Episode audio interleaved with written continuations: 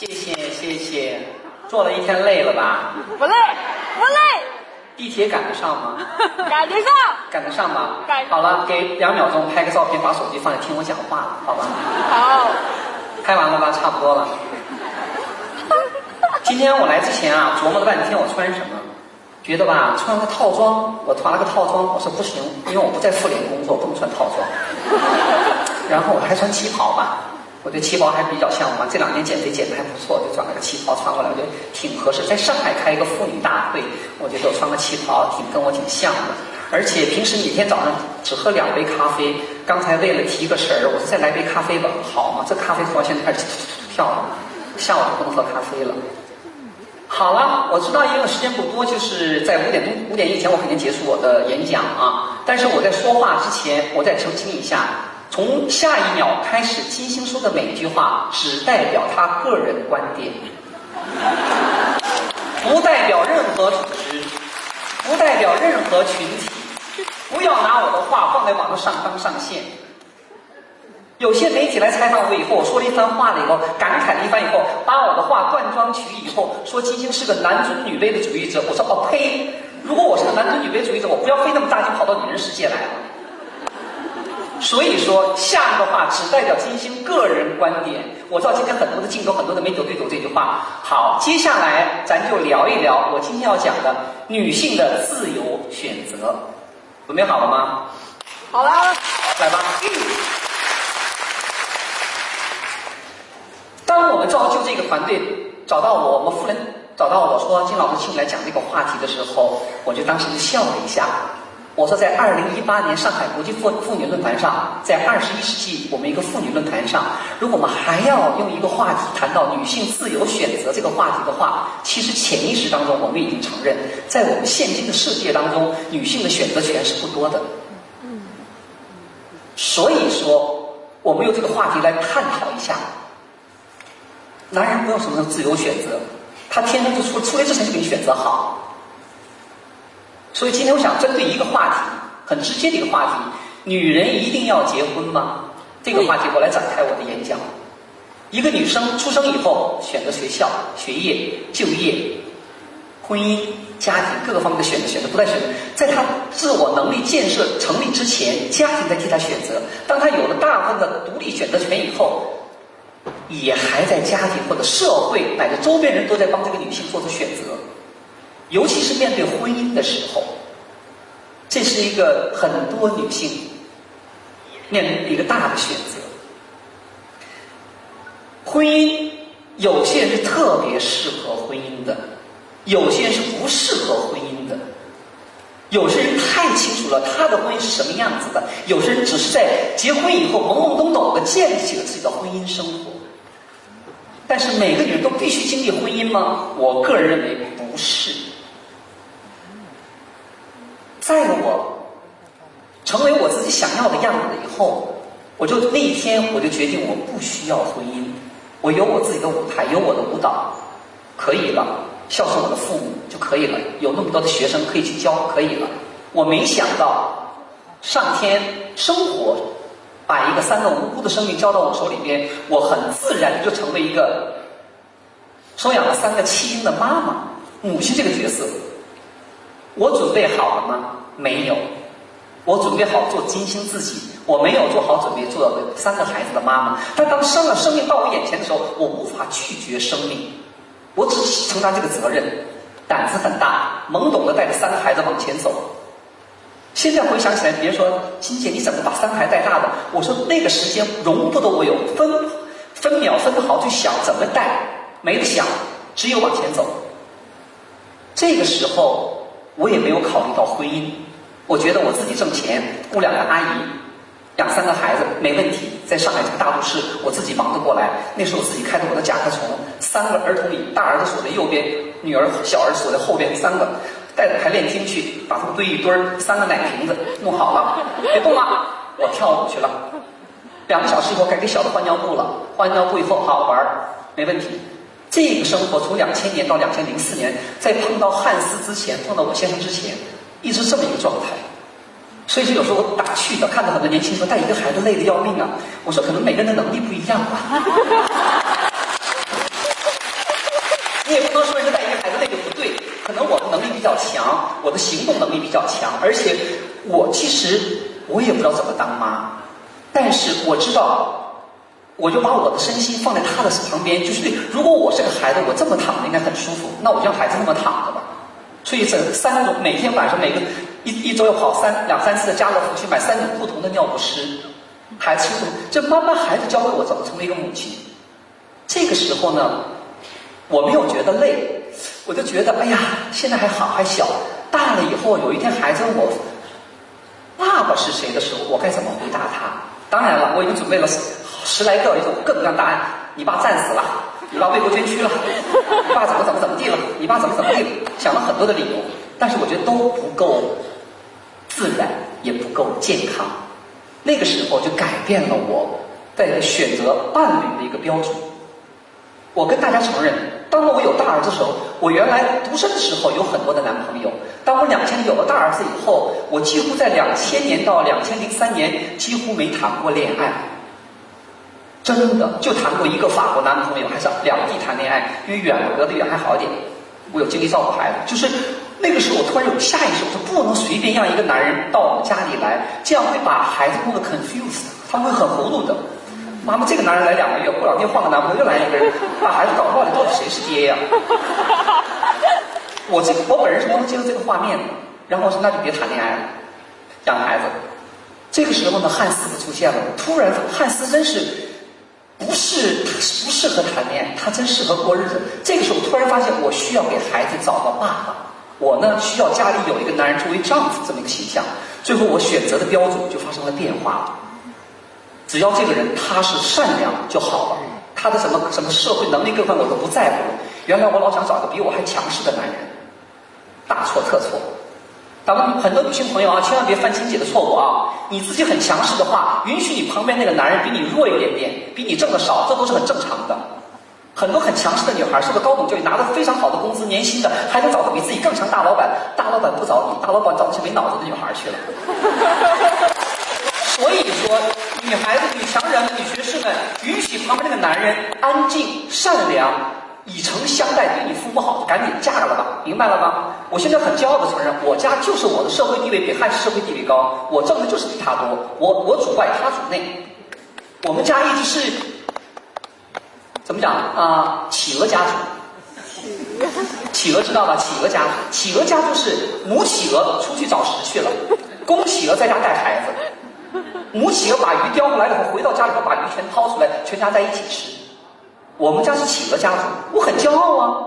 好在这个话题在上海可以谈，因为上海在全中国乃至全世界的妇女解放运动搞得比较不错的。到其他这个话吧，不用这么说了，好像好像别人说，哎呦，这个男人是不是吃软饭呢？软饭你看你能不能吃得起？看能吃得好吧。你以为在家带孩子那么容易吗？我为什么能这么阳光灿烂的站在众人面前做着脱口秀做的节目？因为我没有后顾之忧。当我每天回到家里的时候，汉斯我先生把三个孩子照顾的特别的阳光灿烂。我看到健康的孩子，我觉得我一切付出都值了。这个时候，家庭的平衡产生了。别人就要说你老公做什么，我说就是个普通白领，跟我结婚了，那到了生活就随着我呗，很正常，就这么简单的解释，没有什么太多的东西。说这个时候，我突然发现了啊，婚姻对一个女女生来讲，其实是你心里需不需要？咱们很多女孩子婚姻是为什么？觉得到年龄了，完成任务式的婚姻，别人都结婚了，我不结婚不合适，或者是呢，交代式的结婚，给父母有个说法。后来呢，觉得年龄没办法，而且很多人还有个误区：我成功了，我什么都有了，我事业、长相，我什么都有，我就缺个婚姻的时候完成个项目了。可别介，这我要奉劝所有女性朋友：当你选择婚姻的时候，这个时候就要做出一个付出，而且，怎么讲呢？我这么一个说你霸道女性也好啊，怎么个特立独行的女性也好啊，我面对婚姻我都往后退了好多步，因为这是两个人共同建立的生活。所以说，这个时候突然发现的婚姻是你可以做出选择的。但有的时候，被动的生活当中推到婚姻当中里面来，那个时候叫随时调整自己的位置。这就接下来带到我的第二个小话题，叫你女性朋友们、女生们在人生过程当中你的时间表。你的 schedule 要安排一下。我我大家都知道我有金星舞蹈团，团里有二十个演员，面对很多年轻的女性，舞蹈学校毕业考到舞蹈团做演员。我每天在跟他们吃午饭的时候，我这我不光在电视里劝婚劝生孩子，我都给他规定好了，准备再跳几年。他这样说还在跳，我说可以的。我说没有要跳舞，所以可以边跳边跳舞边谈恋爱。到年龄了该结婚了。如果你不想结婚，金老师也支持，但是你别犹豫，时间容容不得犹豫，哪怕犹豫也好，我给你两三年的晃荡时间。犹豫时间你不能一犹豫犹豫七八年、十年，这这不对了，这脑子拎不清嗓啊。哎，跟我说别犹豫，要结婚就结婚，要谈恋爱就谈恋爱。如果这辈子决定说我这辈子只谈恋爱不结婚，没问题，好好谈。我把我的恋爱经验全分享给你。但结了婚了，赶紧结婚。结了婚以后就要往后放弃很多东西，不能什么都要。什么都要这句话说起来很简单，但我经常有一句话我说的：人的幸福指数和你的欲望指数是成反比的，欲望越大，幸福指数越低。这个是我在全国巡演的时候，我就发现了，咱们中国有很多的二三线城市，去了以后，我发现他们对生活的要求标准不高的时候，他们脸上洋溢着的幸福指数要比我们一线城市高得多。上海是可能在全中国，我现在我从北京搬到上海，我觉得我是最中国，我的生活是最舒适的一个地方。但是我到上海以后，我很不自然就感觉上海的节奏特别快，所以上海的人的奋斗精神是往上走的。但你看他两个肌肉是紧张的，拿个成都做比较吧，成都全往后散，成都全是这个节奏，上海是全是这个节奏，全是要快的。就上海慢慢慢像东京的节奏，所以我觉得整个城市也变化以后，我们可能是要求都不一样了，成功率也不一样，成功指数也不一样。这个时候，我们的幸福指数就随之下降了。所以我讲，每个女人你幸不幸福，根本不说，哎，我现在多么多么好的房子，我怎么怎么怎么不是的。女人不说话的时候，她脸上洋溢着那种自然踏实的笑容，才是真正幸福的笑容。我经常说那句话，幸福是挂在脸上的，不是说出来的。当我说哎呀我太幸福了，我采访很多明星的时候，哎今天我过得好着呢，我现在肯定过得不好。你就看咱们中国，咱们咱们中国社会标语嘛，哪个标语打的最响，肯定有问题的。不需要打这个标语了，对吧？就这个道理是一样的。幸福不是挂嘴边，幸福的人就是享受那个幸福。我不用告诉我多幸福，我多幸福，我可健康了，我可健康了，肯定有问题了。所以说，我觉得女性的幸福是什么呢？掌在自己手里头，而且，这是我自己的个人判断啊！我说好，是我金星代表个人观点。从今年的下半年开始，到二零一九年到二零二零年，我估计这几年咱们女性的力量是爆发年。怎么讲？经济下滑了，男人们肝儿颤了，该承担责任时不承担责任往后躲的时候，女人把家又给撑起来了。从大家到小家，从今年下半年开始，咱们看，咱们各个领域当中，女性的力量又凸显出来了。为什么人们对女性有那么大的，从历史上对母亲有那么大的尊重？就是因为在关键的时候，女性是站起来把家给撑起来的，而不是男性。下面男性听不爱听，那没办法听的吧。男性你们是开拓的，因为这个社会结构是男性社会为主的，没办法。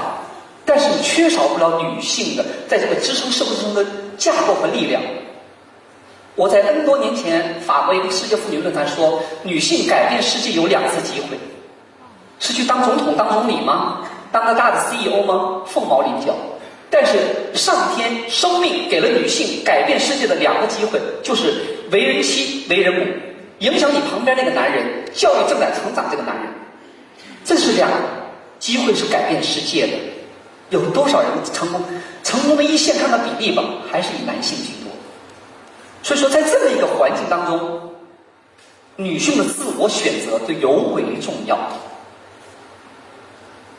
选择什么样的职业？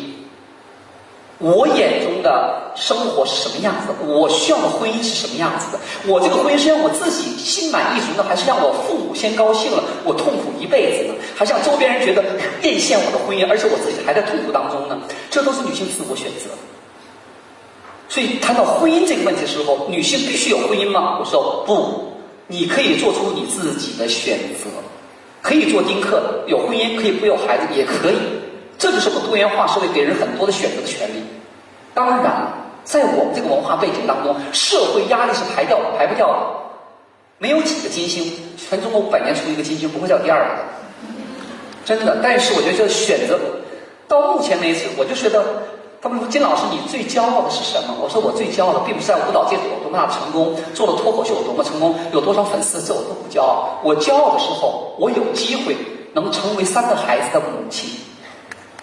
我骄傲的是，从十九岁开始，我是按照我的人生想法去设计我的生活的。这是我的选择，但这个选择我要付出多少？前两上个月大家看到微博上看到了吧？我刚刚办完婚礼。对，这个是当时十多年前我和汉斯抚养三个孩子的时候。大家都知道那个故事了，因为给孩子办户口，老大的户口办起来了，老二、老三因为收养政策各个方面不给我办户口，一直没有户口。说汉斯为了老大的户口，我们离了婚。完了以后说等吧，等孩子们户口都落地了以后，我们再办婚礼。要不我真经不起，一会儿结婚一会儿离婚，在中国我就受不了。我说没问题，这是中国特色。谁让你娶个中国女人呢？有一个这么大故事的女人，她的经历肯定是不一样的。好了，去年在我五十岁生日之前。我从来不祈祷，不向上天，因为我觉得从我做女人那天开始起，我不向生活索取任何东西了。我已经人生当中有个最大的礼物了，就是做我自己。但是在我五十岁生日的时候，我真祈祷，我说希望在我五十岁生日的时候，我的两个孩子，女儿和小儿子的户口能办下来，让他们能够正常的生活。在去年我生日之前，感谢咱们中国的户籍政策进步了，我等了十五年，两个孩子终于有了户口。给他们上学了，然后我跟汉斯说，我们俩可以复婚了。今年的八月十八号，在我的意大利家里边，我们俩办的婚礼。婚礼照片被传出来以后，马上媒体小报又说了，金老师在婚礼当中牧师什么念道、念字词，什么泪奔，瞎编什么呀？我不能在教堂办婚礼，因为我不信基督教、天主教，我就在一个花园办的婚礼。而且我的证婚人是谁呢？是我们家三个孩子。婚礼没有任何需要证明。我和汉斯站在两边的时候，大儿子用德文，因为我估计有人，大儿子用德文念的证婚词，女儿用英文念的证婚词，小儿子用中文念的证婚词。三个语言见证了他们父母十五年来把他们抚养大，这个婚姻什么样的婚姻？我觉得这是对我最有价值的。然后我汉斯挽着手走向我们的婚姻殿堂，我完成了我的一个承诺，我是一定等孩子户口办起来以后，我们再办婚礼。所以说，我觉得婚姻是一个时间的磨合，是你自我的一个选择，而且你要对你的选择要负出责任。而且从女性角度来讲，这个可能是我个人观点比较偏激啊，但是大家可以接受，可以不接受。生活会有很多的变化。突如其来的，意想不到。当你为人母的时候，如果你有一个生命从你身体里诞生出一个生命来的时候，哪怕那个婚姻要结局不行的话，我觉得一定要最好的方法、最佳的方法去保护这个孩子。很多人结婚离婚太草率了，根本没想到旁边还有个生命在成长过程中。那个时候，我觉得大人的离离合合、分分合合我不在乎，我觉得这个孩子怎么办？如果把这个孩子影响到了以后，他是一辈子的事情。他对男人、对女人，乃至对家庭、对婚姻的观念，都会在你们两个大人争吵之间发生变化。所以，我觉得今天是妇女大国指，咱们对女性朋友讲：，当我们最后做出那种不得不分开的选择的时候，那份保护膜对孩子的保护一定要加倍的。这样，你的晚年等你长老了以后，那无论你再婚也好，单身也好，孩子成长是健康的，你的晚年生活也是健康的。出来混总要还的，这句话跟谁不好使。所以说，我觉得婚姻来讲，为什么我在汉斯那，汉斯和我在婚姻面前我们这样讨论，而我的闺蜜们跟我说，以前你那么风花雪月，那么多男朋友，你从来没有出轨的想法？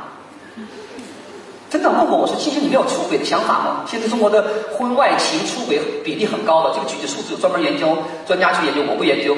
完以后我调侃说：“我说出轨成本太大。”我说我在上海生活这么多年，我会学会核算成本了。如果我说我为了一夜情我出轨了以后，我对得起我家的孩子吗？在我家孩子当中，汉斯是我的先生，是他们的父亲，我有必要吗？如果汉斯奶点不行了，我缺奶口的话，我这么年轻的时候，这就是婚姻，你要往后让，你不能什么都要。当你什么都要的时候，你就乱了，一乱码了，你生活节奏全乱了。所以我我的个人感受就是，当你选择的时候，好了，就要放弃很多东西，然后为这个你的选择负起责任来。换句话说了，婚姻必须是白头偕老，就是完美的婚姻吗？不是，不是。在我们上一辈，我们父辈那个社会环境当中，人们是遵守一种。道德礼仪理念没有，社会规则都有了。社会现在发生很多变化，我们有更多的选择。现在我们的年轻人比我们父辈有更多的选择，但其实更多的选择也面临着更大的责任。你要对这么多选择当中，你选择哪一项的生活轨迹，你要负起责任来。说选择众多的时候，没有的选择时候，只有这条路，有的时候走的挺好。但选择太多了以后，人们会懵掉了，人们会什么都想要。赵对圈我都想要的时候，其实什么都没得到。最重要的是，你要什么？是要最后那个幸福感。对了，那如果你追求是最内心最好的幸福的时候，放弃一些东西，把欲望减少一点点，对孩子负起责任来。